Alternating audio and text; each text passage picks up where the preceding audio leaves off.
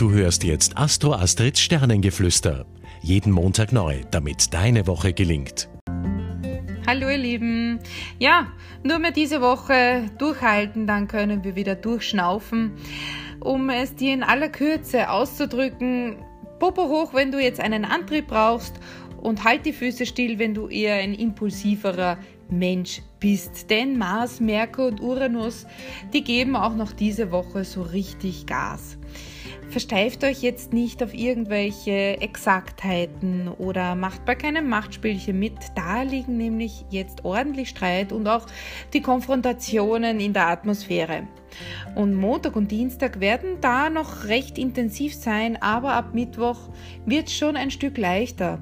Dadurch nämlich, dass Merkur eine weichere Position einnimmt. Wir wollen dann zwar noch immer mit dem Kopf durch die Wand, aber wir formulieren es dann wenigstens schon, schon anders und, und, und weicher, sanfter, humaner. Ja? Also einfach durchfließen lassen, Montag und Dienstag viel atmen und abgrenzen.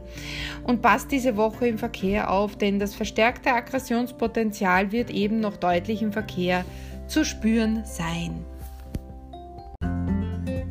Und jetzt zur Liebe.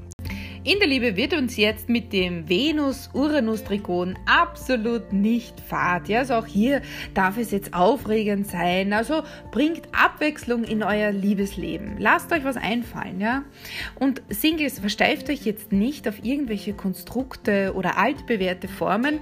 Bleibt jetzt offen und frei von jeglicher Beschränkung oder gar Besitzansprüchen, denn es darf jetzt locker, flockig sein, solange das Anforderungsprofil passt. Du hörtest Astro Astrids Sternengeflüster. Sei nächste Woche wieder mit dabei, damit du die Zeitqualität für dich richtig nutzen kannst.